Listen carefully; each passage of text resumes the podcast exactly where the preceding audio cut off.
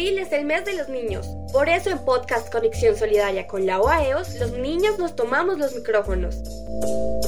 Este mes te invitamos a escuchar las fábulas del sector solidario contadas por niños y para niños. Podcast Conexión Solidaria con la OAEOS. Bienvenidos.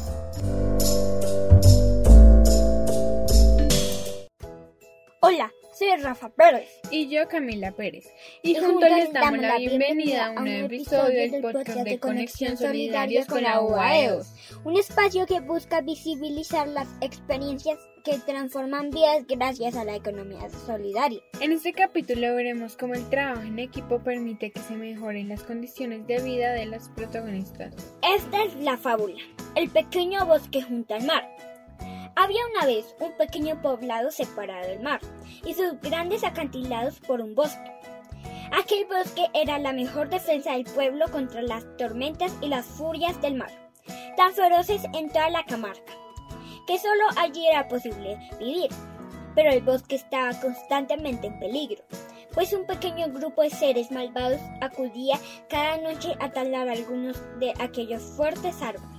Los habitantes del poblado nada podían hacer para impedir aquella tala, así que se veían obligados a plantar constantemente nuevos árboles que pudieran sustituir a los que habían sido cortados. Durante generaciones aquella fue la vida de los plantadores de árboles. Los padres enseñaban a los hijos y estos, desde muy pequeños, dedicaban cada rato de tiempo libre a plantar nuevos árboles.